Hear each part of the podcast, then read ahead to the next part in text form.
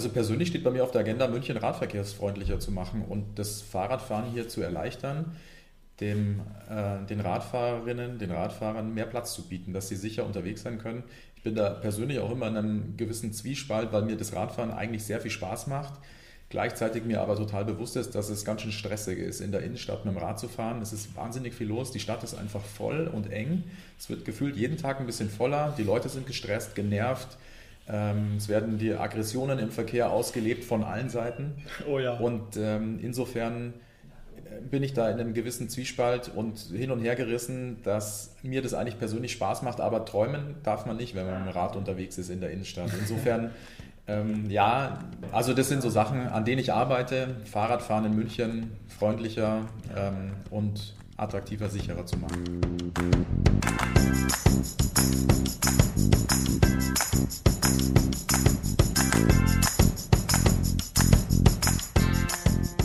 Servus Freunde, mein Name ist Dominik Hoffmann und im Was Hellen tun Podcast spreche ich mit spannenden Menschen über ihren ganz persönlichen Weg, über selbstbestimmtes Handeln und Mut. Wir diskutieren darüber, wie ihnen die digitalen Möglichkeiten geholfen haben und wie sie sie weiterhin nutzen. Das mache ich, damit wir von ihnen lernen. Denn je mehr du lernst, desto mehr wächst du. Und nun zu meinem heutigen Gast. Ich habe mich in der Stabsstelle Radverkehr der Landeshauptstadt München mit Florian Paul getroffen. Er ist Radverkehrsbeauftragter der Stadt München. Florian ist ein echter Münchner. Er ist in München geboren, es ist seine Stadt. Deshalb ist sein persönlicher Wunsch auch, München zu einem Radelparadies zu machen. Für seine Kinder und für alle Münchner. Aktuell sieht es wahrscheinlich wie in allen Ballungszentren extrem voll aus. Bei E-Scootern, Bike- und Carsharing-Modellen, Lieferdiensten, den privaten PKWs ist extrem wenig Raum da. Und jeder will zufriedengestellt werden. Daher gilt es für Florian zwischen den Vorstellungen einer Smart City und seinen bodenständigen Aufgaben triviale Lösungen zu finden. Und das geht eigentlich nur, wenn er Kompromisse eingeht. Florian liebt das Fahrradfahren. Er ist jemand, der sein Hobby zum Beruf gemacht hat. Das wirst du gleich in der Aufnahme hören. Er trägt dazu bei, dass seine Stadt grüner und nachhaltiger wird. Mit jedem neuen Kilometer Fahrradstraße. Dafür setzt er sich mit absoluter Leidenschaft ein. Das Gespräch hat mir extrem viel Spaß gemacht. Los geht's. Florian, danke, dass du mich hier in deinem Büro empfängst. Gerne. Was für ein Wetter haben wir heute. Ähm, ich bin nicht mit dem Fahrrad gekommen. Bist du mit dem Fahrrad zur Arbeit gefahren? Ja, so wie jeden Tag. Auch bei jedem Wetter. Heute ist echtes Schmuddelwetter. Für September ist es extrem kalt schon. Und ich bin tatsächlich heute mit Handschuhen auch hergefahren, weil es schon so frisch ist. Regenhose hatte ich keine an, Regenjacke schon. Äh, habe die Kinder in, im Kindergarten abgeliefert mit dem Fahrradanhänger und bin dann so wie jeden Tag mit dem Rad in die Arbeit gefahren. Das sind nur ein bisschen über drei Kilometer. Und hier gibt es eh keine Parkplätze und öffentlich dauert es ungefähr doppelt so lang, mit dem Fahrrad zehn Minuten. Alles relativ entspannt. Habt ihr, hat, hat deine Familie überhaupt ein Auto? Wir haben ein Auto.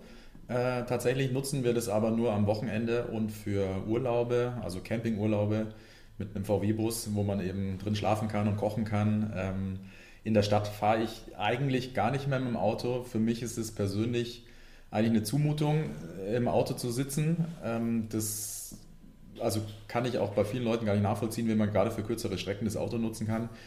Ähm, und auch für alle, die hier wohnen und darunter leiden unter Lärm und Abgasen und auch dem Platzmangel, finde ich es auch schon so ein bisschen eine Zumutung ähm, überhaupt hier die Autos dann in, mit den Autos in die Innenstadt reinzufahren. Und je mhm. größer sie sind, desto äh, ja, voller wird es eben. Deswegen fahre ich eigentlich unter der Woche gar nicht, am Wochenende ja in die Berge oder in Urlaub, ähm, Freunde besuchen, ähm, den Luxus, den leisten wir. so ist es bei mir auch. Ich habe vor zwei Jahren äh, mein Auto abgegeben. Mhm. Ähm, musste dann auch, äh, vorhin ja schon erzählt, dass ich äh, bei Sky äh, auch länger gearbeitet habe und dann immer von der Innenstadt äh, nach Unterföhring raus. Das waren auch immer morgens äh, 45 Minuten im Stau gestanden und abends äh, meistens nochmal über eine Stunde. Mhm. Ähm, das war schon irgendwie ein Zeitverlust und ähm, hab, bin dann auch aufs Fahrrad umgestiegen und das geht ja wirklich auch ja. bei. Man muss bei sich nur ein bisschen dran gewöhnen. Also man muss schon den ähm, Schweinehund überwinden, gerade wenn schlechtes Wetter ist am Morgen. Ähm, es gibt halt mittlerweile eigentlich die schönen Hilfsmittel wie Pedelecs. Ähm, da habe ich mir dann auch eins gekauft, als mhm. ich eine Zeit lang nach Neubiberg gependelt bin, weil ich da an der Uni gearbeitet habe als wissenschaftlicher Mitarbeiter. und habe mir nach, ich glaube, sechs oder acht Wochen, als ich im Sommer angefangen habe und da jeden Morgen äh, verschwitzt und nass, klatschnass im Büro angekommen bin, ein ähm, E-Bike gekauft und mit dem ging es dann halt relativ einfach, auch im Winter mit Winterreifen und mit der entsprechenden Ausrüstung und da ähm, gerade wenn schlechtes Wetter ist oder wenn es auch ein bisschen kälter wird, äh, sind die Straßen also meistens noch voller mit Autos mhm. und die U-Bahnen und S-Bahnen auch noch voller. Und da macht es dann gerade, also wenn man die entsprechende Ausrüstung hat, also ein gutes Fahrrad und auch eine gescheite Regenjacke, Helm, Handschuhe, ähm, richtig Spaß mit dem Fahrrad, weil die Radwege meistens auch nicht mehr so voll sind. Ja, das stimmt. Dann ist man auf jeden Fall auch schneller. Ähm, ich möchte einen Begriff benutzen und zwar ähm, Smart Cities. Aktuell viel auch in den, in den Medien unterwegs. Ähm, Gibt es da eine Agenda ähm, der Landeshauptstadt München, um zum Smart Cities ein Stück beizutragen? Ja, die gibt es ähm, auch hier im Referat für Stadtplanung und Bauordnung, wo ich arbeite, gibt es ja eigene Abteilungen, die damit äh, arbeiten. Das ist ein Begriff, der taucht immer wieder auf im Bereich Stadtplanung, aber auch in der Verkehrsplanung, ähm, die Städte auf die Zukunft vorzubereiten, nachhaltig zu machen. Ähm, Im Verkehrsbereich geht es ja da viel um so Sachen wie autonomes Fahren. Mhm ähm, Ladeinfrastruktur für Elektrofahrzeuge, Nutzung von Apps für Leihfahrzeuge, für Bike-Sharing, also Fahrradverleihsysteme, äh, E-Scooter. Ähm, das spielt in ganz viele Dinge rein. In meiner Arbeit ähm, jetzt nicht so stark, weil das schon, also das Thema Radverkehr, ich bin ein Fahrradbeauftragter, das ist schon eigentlich eher ein bodenständigeres Thema. Da geht es viel um Infrastruktur, Radwege, Fahrradabstellanlagen, auch das Thema Kommunikation von Maßnahmen an die Bürger, die Diskussion mit den Politikern hier in der Stadt. Ähm, also Radverkehrsförderung quasi auf der Straße. Wie schaffen wir es, das Radfahren in München attraktiver zu machen? Und natürlich spielen da auch digitale ähm, Entwicklungen eine wichtige Rolle, gerade bei der Nutzung von Apps, mhm. ähm, was jetzt zum Beispiel Navigation angeht, äh, aber auch Ausleihmöglichkeiten für Leihräder beispielsweise. Mhm. Mhm. Da kommen wir gleich nochmal äh, drauf zurück. Was steht dann, dann bei dir persönlich als Radelbeauftragter auf der Agenda oder bei euch? Ja, also persönlich steht bei mir auf der Agenda, München radverkehrsfreundlicher zu machen und das Fahrradfahren hier zu erleichtern, dem, äh, den Radfahrerinnen, den Radfahrern mehr Platz zu bieten, dass sie sicher unterwegs sein können. Ich bin da persönlich auch immer in einem gewissen Zwiespalt, weil mir das Radfahren eigentlich sehr viel Spaß macht Gleichzeitig mir aber total bewusst ist, dass es ganz schön stressig ist, in der Innenstadt mit dem Rad zu fahren. Es ist wahnsinnig viel los. Die Stadt ist einfach voll und eng. Es wird gefühlt jeden Tag ein bisschen voller. Die Leute sind gestresst, genervt. Ähm, es werden die Aggressionen im Verkehr ausgelebt von allen Seiten. Oh ja. Und ähm, insofern äh, bin ich da in einem gewissen Zwiespalt und hin und her gerissen, dass mir das eigentlich persönlich Spaß macht, aber träumen darf man nicht, wenn man mit dem Rad unterwegs ist in der Innenstadt. Insofern, ähm, ja, also es macht mir viel Spaß mit dem Rad zu fahren, aber es ist zwischendurch schon auch ähm, ja, anstrengend, stressig mhm. und meine Arbeit soll einen Beitrag dazu leisten, das Radfahren sicherer zu machen und auch attraktiv für Leute, die nicht so oft mit dem Rad unterwegs sind, damit die auch mit einem guten Gewissen aufs Radl steigen können. Ich sehe es gerade bei meinen Kindern, die sind drei und fünf Jahre alt. Und da muss man schon sehr vorsichtig und behutsam mit denen unterwegs sein in den Parks, mhm. An der Isar oder auch ähm, auf den Bürgersteigen, wo man ja mit den Kindern jetzt auch fahren darf zusammen. Die darf man begleiten. Die Eltern dürfen gemeinsam mit den Kindern auf den mhm. Gehsteigen fahren. Genau, also das sind so Sachen, an denen ich arbeite. Fahrradfahren in München freundlicher ähm, und attraktiver, sicherer zu machen. München zum Radelparadies zu machen, das hast du, glaube ich, mal gesagt. Ja, also das ist natürlich ein schönes Ziel, wenn man sich im Vergleich dazu Kopenhagen anschaut oder Amsterdam, da sind wir sehr weit weg davon. Mhm. Ähm, wir haben einfach eine sehr autoorientierte Verkehrsplanung in den letzten Jahrzehnten gehabt und wir haben in der gesamten Stadt sehr, sehr viel Flächen durch den äh, Autoverkehr belegt. Fahrspuren, Parkplätze. An jeder noch so kleinen Straße in der Innenstadt gibt es links und rechts ähm, Parkplätze und ähm, die Städte sind sehr autogerecht geplant worden und wir versuchen gerade das, dieses Muster aufzubrechen, eine Verkehrswende tatsächlich hinzubekommen dem öffentlichen Nahverkehr viel mehr Platz zu geben, aber auch den Fußgängern und den Radfahrern. Mhm. Gibt es da sowas wie Parkraummanagement, also dass man dieser Mobilität dann eben Raum gibt? Ja, also es gibt in München äh, seit einigen Jahren sehr erfolgreich Parkraummanagement-Gebiete, die auch immer weiter ausgedehnt werden über den mittleren Ring hinaus, ähm, wo man ähm, zahlen muss, wenn man sein Auto parkt. Ähm, das ist allerdings schon jetzt kein ganz scharfes Schwert. Ich weiß nicht, also ob du das weißt, ähm, eine Parklizenz kostet 30 Euro für mhm. Anwohner im Jahr. Ähm, da lachen viele, die aus London kommen oder Moskau oder aus, von anderen Kontinenten. Das sind schon sehr niedrige Preise. Auch die Parktickets, die man hier zahlt an der Straße mit 6 Euro oder 8 Euro oder 9 Euro Tagesgebühren. Da können andere äh, Bewohner anderer Städte nur müde lachen mhm. über so niedrige Preise. Und das führt eben auch dazu, dass nach wie vor in die Stadt, mitten in die Innenstadt, in die Altstadt, unfassbar viele Autos kommen, auch viele Besucher, Touristen von außen, Pendler. Ähm, und wir hier täglich eigentlich einen Dauerstau haben. Jetzt fängt ja die, morgen die Schule wieder an. Ähm, und deswegen also ist es schon wahnsinnig voll und es ist immer noch sehr günstig mit dem Auto in die Stadt zu fahren und für viele auch vermeintlich das attraktivste, bequemste und sicherste Verkehrsmittel. Mhm. Schaltet man da oder versucht man da Kampagnen zu schalten, um dann irgendwie in dieses Bewusstsein zu kommen, hey, ähm, wäre schon cool, eine autofreie Innenstadt zu haben, um gerade auch diese Themen Nachhaltigkeit und Grün hm, zu pushen? Eine richtige Kampagne dafür gibt es momentan noch nicht. Es gibt eine Fahrradkampagne. Ähm, es wird immer wieder darüber berichtet, ähm, dass zum Beispiel die Fußgängerzonen ausgedehnt werden. Die Sendinger Straße ist jetzt komplett zur Fußgängerzone umgebaut worden. Ähm, auch das Thema autofreie Innenstadt wird gerade vom Stadtrat diskutiert. Das liest man sehr häufig in der Presse. Mehr Busspuren. Mhm. Jetzt gab es ja einen groß, ein großes Bürgerbegehren Ratentscheid und Altstadtradelring, wo 160.000 Unterschriften gesammelt wurden. Also das ist in der Öffentlichkeit, in den Medien sehr stark präsent, auch bei den Bürgern, bei diesen ganzen Bürger, es gibt ja Bürgerversammlungen, Bezirksausschüsse, ähm, viele Sitzungen, wo sich die Bürger einbringen können und da ist das Thema Verkehr und auch die, dieser Wunsch, dass dem Auto weniger Platz gegeben wird, schon sehr präsent. Ähm, und es wird auch in ganz vielen Projekten immer wieder darauf hingewiesen. Aber wir sehen das dann, wenn wir konkret Sachen umwandeln wollen, ähm, gibt es dann immer wieder Widerstand auch von einzelnen Gruppen. Wir haben es jetzt gerade an der Fraunhofer Straße gesehen. Die wurde jetzt im Juli ähm, markiert mit ganz breiten roten Fahrradstreifen. Und da gab es von den Gewerbetreibenden und den Anrainern, die dort Geschäfte haben, äh, Restaurants, einen ganz großen Aufschrei.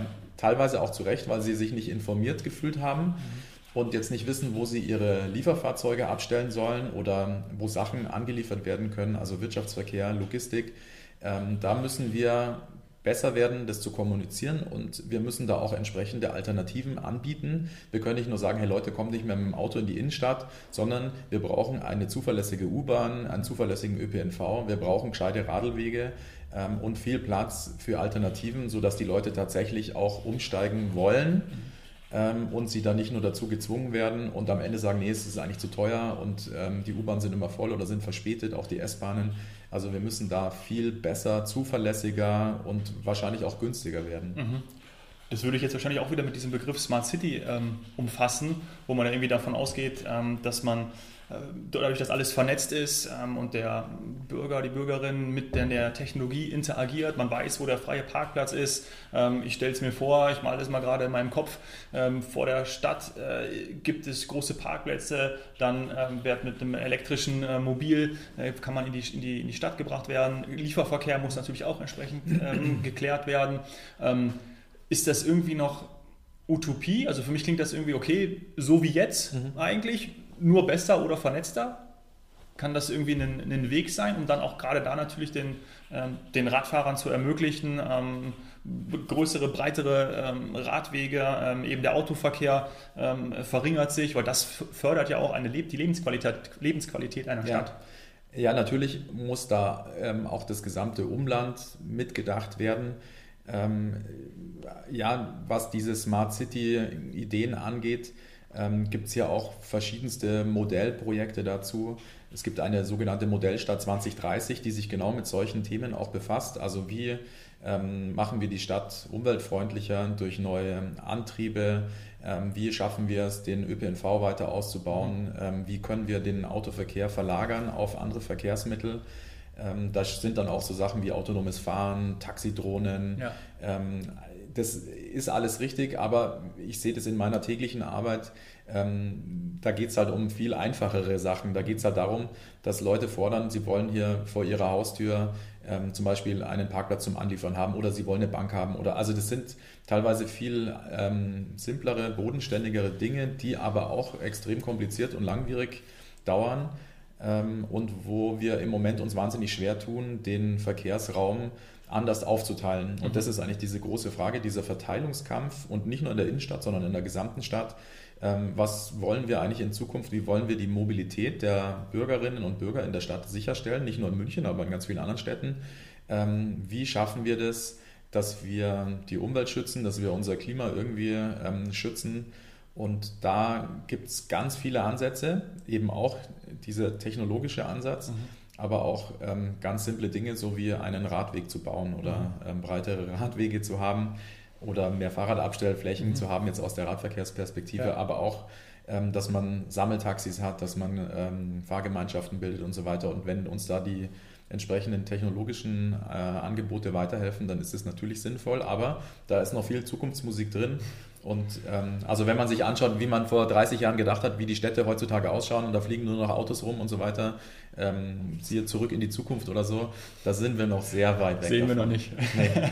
Irgendwann vielleicht mal. Ähm, aber auch ganz schön, dieses Bild aufzuzeigen. Ähm, einmal diese die technologischen Mittel ähm, auf der einen Seite und eben das Bodenständige. Die Realität, ja.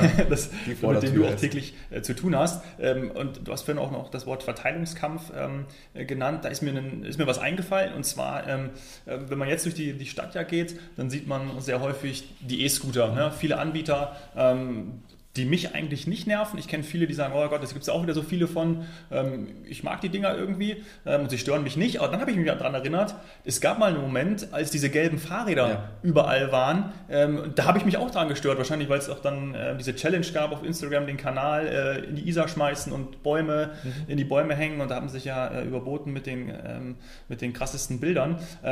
Wie nimm uns da mal mit, wie, wie geht sowas ab? Muss sich so ein Anbieter, ich glaube, der kam ja auch aus dem Ausland, ja. ähm, meldet der sich an, hat, muss der eine Freigabe bekommen oder wie war das für dich? Ja, das ist eine ganz komische Situation tatsächlich, was diese Leihräder, also Free-Floating, mhm. ähm, Sharing-Angebote angeht. Das heißt also Fahrräder oder auch diese Elektro-Tretroller, ähm, die keine Station brauchen, die einfach nur so irgendwo stehen ähm, da wurde lang drüber diskutiert, über die Rechtslage, wie sowas eigentlich äh, geregelt werden darf oder muss.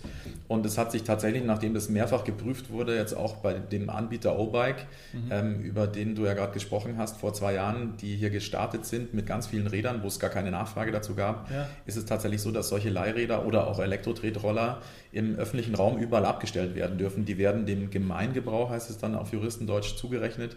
Da braucht es keine Genehmigung. Das heißt auch, dass bei den E-Scootern, die jetzt ja schon einige Tausende in München stehen, ähm, die dürfen hier überall abgestellt werden, sofern sie niemanden behindern oder ähm, irgendwelche Zugänge blockieren. Ähm, gleichzeitig haben die Anbieter aber natürlich kapiert, dass ein Kommunikationsdesaster, wie das bei dem Anbieter O-Bike vor zwei Jahren stattgefunden hat, ähm, sehr negativ sich auswirkt auf das ganze Geschäft, dass da ein riesiger Vandalismus stattgefunden hat. Und dieses Thema Kommunikation, Information, ähm, die Bürger mitzunehmen, aber auch die Stadt, die Verwaltungsmitarbeiter einzuweihen, was denn da eigentlich ähm, vor sich geht, darüber aufzuklären, ist ein ganz wesentlicher Punkt, wie man es schaffen kann, dass sowas am Ende dann doch gut abläuft, dass es da keine ähm, Vandalismusschäden gibt. Ja. Und bei den E-Scootern ist eigentlich das Positive, muss ich auch sagen, dass die erstens sehr rege genutzt werden. Also ich stehe nicht nur rum, sondern die, ich sehe jeden Tag ganz viele Leute, die damit fahren. Ähm, dass die Anbieter sehr darauf aus waren, mit der Stadt ins Gespräch zu kommen, obwohl sie das eigentlich nicht mussten, dass die eigentlich fast alle, glaube ich, diese freiwillige Selbstverpflichtungserklärung unterschrieben haben, wo sie sich an gewisse Regeln halten möchten und sollen. Ähm, und dass sie einen dauerhaften Kanal und eine Kommunikationsschnittstelle aufgebaut haben, dass ähm, bei Problemen immer Ansprechpartner da sind ähm, und man einfach im Gespräch ist. Das ist, glaube ich, das Wichtigste. Und da sieht man eigentlich ganz schön, dass solche Angebote, die kommen einfach dann über Nacht oder da gibt es relativ schnell, ähm, gab es dann eine Bundesentscheidung mit diesem Elektro- oder dieser Elektro-Kleinstfahrzeugverordnung. Und dann hat man auf einmal ein ganz neues ähm, Verkehrsmittel im Angebot und das ist dann wieder ein Beispiel dafür, dass es dann auch mal schneller gehen kann, als alle immer denken und dass so eine neue Fahrzeugkategorie einfach dann innerhalb von wenigen Monaten auf ja. den Markt kommt ähm, und wir uns dann mit den Auswirkungen befassen und natürlich sehe ich das zum anderen oder unter einem anderen Gesichtspunkt auch einigermaßen kritisch, weil damit ja wenig Autofahrten ersetzt werden, sondern vor allem zu Fußwege. Mhm weil diese E-Scooter immer wieder aufgeladen werden müssen, die eine sehr kurze Haltbarkeit nur haben, wenige Monate, dann sind sie eigentlich kaputt und müssen entsorgt werden oder weggeschmissen werden. Mhm. Ähm, und die werden dann mit irgendwelchen ähm, Verbrennungsmotorfahrzeugen, also ganz normalen Autos rumgefahren durch die Stadt. Und das sind schon so ein paar Sachen, die man kritisieren kann. Aber grundsätzlich so neue Angebote, die eröffnen neue Chancen und Möglichkeiten. Mhm. Da muss man nachsteuern. Da werden auch die Anbieter sich überlegen, wie es weitergeht. Wir haben ja jetzt schon fünf Anbieter, glaube ich, in der Stadt. Mhm. Es werden vielleicht noch ein paar mehr. Wahrscheinlich sind es nächstes Jahr dann wieder ein paar weniger. Das heißt, es wird da auch eine Marktbereinigung vermutlich geben. Ähm, für uns sehr interessant ist zu sehen, wie das abläuft. Im Moment läuft es noch ganz gut, würde ich sagen. Es gab ja schon einige Presseartikel drüber, aber das ganz große Desaster ist zum Glück ausgeblieben bislang. Ähm, und ich bin äh, gespannt, wie es weitergeht und ob die ähm, ja, Leute hier das auch tatsächlich auch mhm. künftig nutzen und nicht nur mal ausprobiert haben und damit aber auch dann am Ende Autofahrten vielleicht sogar vermieden werden und nicht nur, man steigt vom Fahrrad auf den E-Scooter um oder statt zu Fuß einen Kilometer ja. zu gehen, nutze ich halt einen E-Scooter. Ja. Ähm, genau, das bleibt spannend. Ja, schauen wir mal, dann das Auto dann wirklich ersetzt wird, wahrscheinlich nicht. Ähm, ich habe vor kurzem einen Artikel gelesen, dass die Haltbarkeit äh, 28 Tage beträgt von, einem, von so einem E-Scooter. Also. Ja, da kursieren alle möglichen Informationen ja. über ähm, einen Monat bis sechs Monate, acht Monate, neun Monate. Also ich vermute, viel länger als ein Jahr werden die in diesem Sharing oder in dem Verleihgeschäft nicht funktionieren, ja. weil die ja doch sehr ähm, häufig dann oder häufiger genutzt werden und ähm, entsprechend dann den ganzen Tag auf der Straße stehen ja. und auch mal umkippen. Also ich vermute, ähm, dass die Haltbarkeit nicht über sechs, sieben, ja. acht Monate im Moment hinausgeht. Es wäre natürlich sehr wichtig, dass das dann auch länger funktioniert. Also wenn man sich anschaut, wie lange solche Pedelecs oder E-Bikes halten ähm, und auch die Batterien, dass das eigentlich sehr wichtig wäre, dass wenn man sowas anbietet, die auch länger nutzbar sind und nicht Wegwerfprodukte werden, die dann nach wenigen Monaten oder ja. wenigen Tagen oder nach 28 Tagen, das ist natürlich eigentlich ja. äh, nicht im Sinne dieser Idee, nee. dass das eine Weg oder ein Wegwerfprodukt ja. ist. würde die Nachhaltigkeitsfrage ähm, ja auch nicht beantwortet werden. Gibt es diese gelben O-Bike oder wie, wie gibt es die überhaupt noch? Ich sehe gar nicht mehr. Doch, ich sehe immer noch ab und zu ähm, welche rumstehen. Reste, die wurden ja fast alle eingesammelt. Es sind ein paar 100 wahrscheinlich noch übrig geblieben im Stadtgebiet, die nicht mehr auffindbar waren. Und ich sehe tatsächlich auch immer wieder Leute damit noch fahren, die sich quasi so ein O-Bike dann selber ähm, zu eigen gemacht haben. Und da sind dann Privatschlösser jetzt dran und da wurden halt die Schlösser geknackt. Also die Firma ist nicht mehr existent. Ähm, die haben letztes Jahr noch einen Teil der Räder abgeräumt, tatsächlich ähm, von einem Dienstleister. Und jetzt ist der ganz große Teil der, dieser 6.000, 7.000 Räder aus München verschwunden. Aber es sind immer noch einige wenige da, die teilweise umlackiert wurden und jetzt ähm, privat genutzt ja, werden. Dann haben sie ja doch noch ihren, ihren Zweck gefunden. Ja, kann man so sagen. du hast vorhin äh, Kopenhagen angesprochen, als, auch als Positivbeispiel. Ähm, gibt ja auch viele andere gute Beispiele. Paris fällt mir da ein, die haben das, äh, teilweise das Seine-Ufer ähm, umgewandelt und, und stillgelegt, ähm, auch gerade für Fuß- und Radweg. Schaut man sich da in so anderen Städten mal ab und zu was ab oder sagt man, ja, ähm, cool, wie die das machen, wir müssen natürlich ähm, bei uns schauen, aber schon interessant? Ja, wir versuchen uns immer wieder Sachen abzuschauen aus anderen Städten, aber es ist natürlich, sind die Voraussetzungen einfach völlig teilweise sehr verschieden. Ähm, es hat ja jetzt vor ein, zwei Wochen ein riesiges neues Fahrradparkhaus in Utrecht in Holland aufgemacht. Das ist auch sensationell, wenn man sich das anschaut und dann überlegt, wir bauen jetzt gerade den Hauptbahnhof, fangen wir an umzubauen. Ähm, es wäre natürlich toll, dort auch sowas zu integrieren, aber da sind die, ähm, ja, im Moment die Schwerpunkte anders gesetzt worden. Mhm. Und ich war selber auch schon öfters in Kopenhagen und da finden auch immer wieder Fachexkursionen statt für Stadträte, für Planer, um dort mal sich Dinge anzuschauen, wo man jetzt vielleicht nicht immer eins zu eins umsetzen kann, aber zumindest mal Ideen und gute Ansätze bekommt, ähm, die dann auch weitertragen kann. Also es geht gar nicht immer nur darum, dass man sagt, hey, die bauen jetzt da einen schrägen äh, Mülleimer auf, wo man was reinschmeißen kann oder ähm, irgendwie eine Fußraste, wo man sich aufstellen kann. Das machen wir jetzt genauso, sondern dass man Sachen versucht mitzunehmen, die man überträgt in andere Bereiche hinein um zu sagen, so hey, schaut mal, die machen das so, wir schauen uns da was ab, wir überlegen uns, ähm, was ähnliches zu machen, das dann angepasst wird an die hiesigen Verhältnisse. Ähm, es gibt zum Beispiel so ein Projekt Flexparken an der Uni, wo tagsüber Fahrradstellplätze sind und nachts mit dem Auto geparkt werden darf auf Autoparkplätzen. Das funktioniert im Moment so noch nicht ganz ideal. Ähm, sowas gab es in Kopenhagen auch, die haben es ein bisschen anders gemacht. Ähm, wir versuchen uns die Dinge dann schon anzuschauen und ähm, zum Teil zu übernehmen oder ähm, auch weiterzuentwickeln und daraus eigene Ideen ähm, zu generieren. Ähm, genau, das mhm. funktioniert manchmal besser, manchmal schlechter. Ähm, aber natürlich ist es wichtig, da über den Tellerrand hinauszuschauen und sich von anderen Städten gute Beispiele holen, äh, zu holen. Es kommen auch viele Delegationen nach München, mhm. um sich in München Sachen abzuschauen, zum Beispiel die Isar-Renaturierung, ähm, das Thema Fußgängerzonen, ähm, Parkanlagen. Also da sind wir auch in vielen Bereichen sehr stark, auch öffentlicher Nahverkehr. Auch der Radverkehr ist gar nicht so schlecht, wie er immer dargestellt wird. Ähm, da gibt es ganz viele Städte in Europa und dem Rest der Welt, die deutlich hinter München sind, mhm. was so die, den Ausbau der Radverkehrsinfrastruktur angeht und das Angebot zum Radfahren. Ähm, ich bin da schon in vielen Städten mit dem Fahrrad gefahren, die deutlich schlechter waren mhm. im Ausland. Insofern ist es alles gar nicht so ähm, dramatisch, aber ähm, wir versuchen natürlich trotzdem, die Sachen besser zu machen und zu optimieren. Ja. Ja, cool. Ähm, vor allem sind wir auch einfach in einem Ballungszentrum. Ne? Also meine, die Leute kommen einfach auch äh, in die Stadt rein und ähm, ich glaube, da muss man immer dieses Bewusstsein dafür haben oder neue Konzepte, ähm, wie das dann irgendwie nachhaltiger gelöst werden kann. Ja. Wo kann man sich denn zum Beispiel als Bürger jetzt darüber informieren, dass es irgendwo Parkplätze gibt, wo man sein Auto abstellen kann? Gibt es da irgendeine Anlaufstelle? Ja, also es gibt natürlich im Internet ähm, diverse. Webseiten. München.de mhm. ist so eine zentrale Website, wo es ganz viele Rubriken gibt, auch zum Thema Verkehr. Radverkehr. Es gibt immer noch die ähm, Website radelhauptstadt.de. Das ist ja die alte Marketingkampagne gewesen für den Radverkehr. Die wird gerade neu aufgesetzt. Da soll es auch einen neuen Claim, also einen neuen Begriff in Zukunft geben. Mhm. Ähm, es gibt diverse Broschüren natürlich noch. Also wir machen das auch noch ein bisschen oldschool äh, ähm, mit äh, ja, Flyern, Broschüren. Mhm. Ähm, aber im Internet findet man da schon sehr viele ähm, Dinge dazu. Man kann sich auch Stadtratssitzungen im Livestream anschauen. Ähm, es gibt diese sogenannten Bezirksausschüsse für alle Stadtbezirke, wo man in die Sitzungen gehen kann, Anträge stellen kann. Es gibt Bürgerversammlungen für jeden Stadtteil, wo man selber was einbringen kann. Ähm, aber es gibt eben auch die Möglichkeit, sich über die Rathausumschau, über die Zeitungen zu informieren. Also man findet im Netz da schon sehr viel dazu und kann da schon ähm, einen ganz guten Überblick bekommen und ein bisschen äh, recherchieren. Wir haben auch selber ähm, alle möglichen Radverkehrsprojekte, werden immer wieder dargestellt. Wir machen jedes Jahr eine Radverkehrspressekonferenz und laden da die Medienvertreter ein, ähm, uns konkrete Projekte zusammen anzuschauen und ähm, stellen sowas dann auch online und versuchen da auch besser zu werden, das Ganze zu dokumentieren, zu kommunizieren, ähm, die Bürger mitzunehmen und zu zeigen, was wir eigentlich machen. Und da können wir noch besser werden.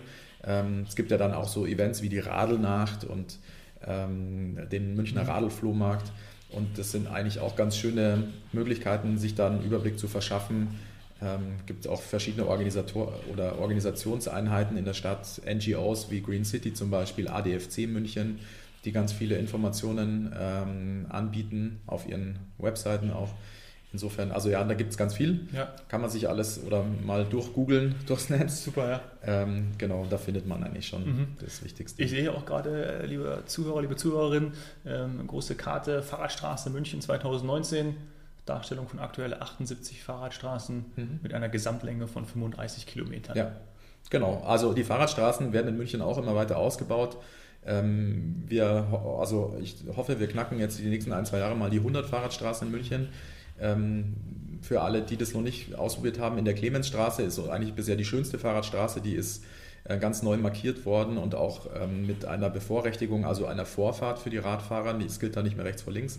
Ähm, das ist ein Mittel, eins von ganz vielen äh, Mitteln in der Stadt, den Radverkehr zu fördern, auch die Öffnung von Einbahnstraßen beispielsweise, die das Netz durchgängiger macht, aber auch künftig Radschnellverbindungen ähm, breitere Radwege, mehr Fahrradabstellanlagen, Rotmarkierungen an den Kreuzungen, ähm, sichere Kreuzungen, neue Signalisierung, grüne Welle für den Radverkehr. Gibt es jetzt mhm. drei Straßenzüge, wo eine grüne Welle eingerichtet wurde. Also wir versuchen da an ganz vielen Stellen in der Stadt was zu realisieren. Das ist aber in so einer Großstadt, du hast es ja schon gesagt, in einer Metropole wahnsinnig kompliziert, weil man da immer ganz viele Dinge betrachten muss, den öffentlichen Nahverkehr, die ganzen Kabel, die da verlegt wurden, Baustellen, ähm, die, also da spielen ganz, ganz viele ähm, Faktoren mit rein, die dann immer irgendwie alle mit betrachtet werden müssen und deswegen dauert es auch immer verhältnismäßig lang, bis was umgesetzt wird. Bei den Fahrradstraßen sind wir ganz gut dabei. Ähm, da sind wir tatsächlich Spitze in Deutschland ähm, und das Schöne ist einfach, dass dort der Radverkehr tatsächlich zunimmt auch, dass die ähm, Leute, die dort wohnen oder fahren, merken so, hey, da ist jetzt eine Straße, da fahren immer mehr Radfahrer, da kann man nebeneinander fahren. Da müssen die Autofahrer mehr aufpassen, mhm. bestenfalls, was nicht immer gelingt. Ja. Ähm, genau, also das sind so Mittel, cool. mit denen wir versuchen, den Radverkehr attraktiver zu machen. Mhm. Mich würde zum Abschluss noch interessieren, wie man eigentlich Radelbeauftragter wird. Bewirbt man sich da ganz normal? Wird man ja. da äh, ausgesucht? Dein Kollege äh, grinst schon hinten, der hört ja. auch zu. Ihr hört hier im Hintergrund noch jemanden tippen. Ja. Äh, der ist aber, hält sich aber sonst ganz ruhig. Ja, mein Kollege, der ist der ähm, Koordinator für die Bürgeranliegen zum Radverkehr. Also es gibt auch eine Beschwerdestelle tatsächlich mhm. bei der Stadt, Oha. wo man aber auch Lob äh, aussprechen ich kann. Ich wollte gerade sagen, deswegen tippt er so viel. Ja, der bearbeitet viele Beschwerden, aber auch viel, viel Lob, viel was Lob, wir bekommen. Ja. Ähm, meine Stelle ist tatsächlich ausgeschrieben ähm, gewesen vor zweieinhalb, drei Jahren jetzt ähm, bei der Stadt. Die wurde neu eingerichtet und geschaffen ähm, vom Münchner Stadtrat. Und ich habe über mein Studium und dann äh, meine Arbeit später und die ähm, Promotion an der Uni ähm, beim Thema Radverkehr einfach immer so ein großes Interesse gehabt und da eben schon meine Diplomarbeit drüber geschrieben und später die Doktorarbeit über Handlungsfelder und Maßnahmen zur Förderung des Radverkehrs auch in München und da schon immer ein Fable dafür gehabt, auch als Kind schon gerne viel Rad gefahren. Und das ist quasi jetzt mein Hobby, das ich zum Beruf gemacht habe, meine persönliche Leidenschaft. Was es nicht immer ganz einfach macht, weil man dann schon emotionaler mit drin hängt und eigentlich selber mal so ein Fahrradaktivist ist oder war oder eigentlich immer noch bin und dann aber merkt, an wie vielen Stellen das äh, schwierig ist und wie lange einfach gewisse Prozesse hier dauern ist nicht immer einfach, aber wir geben da unser Bestes und es ist natürlich auch schön, wenn man da so eine gewisse Glaubwürdigkeit hat, weil man selber eben viel mit dem Rad unterwegs ist. Mein Kollege und ich, wir fahren eben jeden Tag mit dem Rad durch die Stadt, schauen uns viele Projekte an, sehen halt, was selber verbesserungswürdig ist und ähm, kommen jeden Tag an so, so vielen Stellen vorbei, wo wir gerne selber was machen würden, wo es aber noch nicht geht mhm. und wir Dinge prüfen lassen und Dinge beauftragen, ähm, versuchen und da ähm, gibt es noch viel Luft nach oben. Aber ich glaube, wir sind schon auf einem relativ guten Weg. Mhm. Vor allem nimmt man dir das ja auch ab. Du bist in München geboren, ja. Äh, es ist deine Stadt. Wie sind so deine Gedanken daran? Äh, du hast auch selber äh, zwei Kinder. Ähm, wenn du deine Stadt oder wenn du mit deiner Arbeit dafür sorgst, dass deine Stadt auch ein Stück weit nachhaltiger wird, wie ist das für dich? Es ist eigentlich eine sehr befriedigende und schöne Aufgabe, ähm, hier als städtischer Mitarbeiter an so einem Herzensthema zu arbeiten, ähm, um die Stadt eben an vielen Stellen ein bisschen besser zu machen und ein bisschen ähm, menschenfreundlicher, bisschen nachhaltiger, ähm, einfach versucht hier Dinge als ganz kleines Zahnrad in so einem großen Verwaltungsapparat voranzutreiben und am Ende auch selber zu sehen, hey, es wird besser oder ähm, es gibt einen Fortschritt, der vielleicht nicht so schnell geht, wie man sich das selber häufig wünscht, aber ähm, das ist schon eine Genugtuung ähm, häufig. Es ist manchmal auch ein bisschen frustrierend, wenn es einfach viel zu lang dauert. Ja. Aber im Moment haben wir einen ganz guten Rückenwind durch zum Beispiel den Ratentscheid, durch ähm, viel Engagement der Bürger, die einfach fordern, wir müssen mehr machen für den Radverkehr. Das reicht nicht. Wir haben extrem starkes Radverkehrswachstum gehabt die letzten Jahre. Ähm, die Radwege platzen aus allen Nähten und wir brauchen mehr Platz. Und das ist eigentlich schön ähm, für meine eigene Arbeit zu sehen, hey, da gibt es viele Unterstützer. Es wird auch viel kritisiert, zu Recht. Ähm, wir versuchen es so gut wie möglich zu realisieren. Ähm, es gibt eben nicht nur den Radverkehr, das muss man auch sagen. Es gibt ganz viele andere. Noch. Ja. Aber mir ist das schon auch bewusst. Ich meine, ich bin auch Fußgänger, ich bin auch Autofahrer, ja. ich nutze auch den öffentlichen Verkehr, ich lebe hier auch. Ähm, und da ähm, muss man ganz viele Dinge berücksichtigen und auch ganz viele Kompromisse finden. Und das ist, glaube ich, so das große Schlagwort wahrscheinlich in der Verwaltung, aber auch in der Politik, Kompromissbereitschaft dass man manchmal ein bisschen nachgeben muss, um am Ende was zu erreichen ähm, und man nicht immer das Optimum erreichen kann, weil es dann für die anderen einfach viel zu schlecht wird, sondern man an vielen Stellen Kompromisse finden muss. Man muss aber auch den Tatsachen und den Realitäten in, ins Auge sehen und sagen, hey, wir haben ähm, einen Dauerstau, wir haben massive ähm, Umweltprobleme, ähm, und wir haben eine große Bereitschaft hier der Leute zu sagen, hey, ja, dann lasse ich eben auch mal mein Auto stehen. Es müssen aber gescheite Alternativen ähm, angeboten werden. Sonst tun wir uns schwer zu argumentieren, bitte fahrt weniger Auto, nutzt die vollen U-Bahn, die vollen Radwege. Ähm, das ist halt ähm, eine schwere Argumentation dann und deswegen ähm, arbeiten wir dran, da mehr Kapazitäten und das Ganze attraktiver zu machen, dass man auch wirklich sagen kann, hey, ich kann auch mit meinen Kindern mit gutem Gewissen durch die Stadt radeln. weil ich hier sicher unterwegs sein kann. Das ist das Ziel meiner Arbeit. Mhm. Schön. Ich finde es toll, dass äh, da du so einen Mut hast, weil wir alle wissen, dass ähm, wenn man irgendwie Veränderungen herbeiführen möchte, durchsetzen möchte, dann ist es nicht immer ganz so einfach und mhm. die Kompromissbereitschaft ist dann eben gegeben. Ähm, ich sage danke fürs Gespräch, das hat mega Spaß gemacht. Ich bin happy, dass so ein Mann wie du auch hier sitzt und äh, dafür sorgt, dass, dass wir radelfreundlicher werden, weil Vielen Dank. Ähm, das ja. natürlich auch die Zukunft ist. Sehr gerne, hat mir auch Spaß gemacht. Danke, Bitte Tschüss. Schön. Ciao.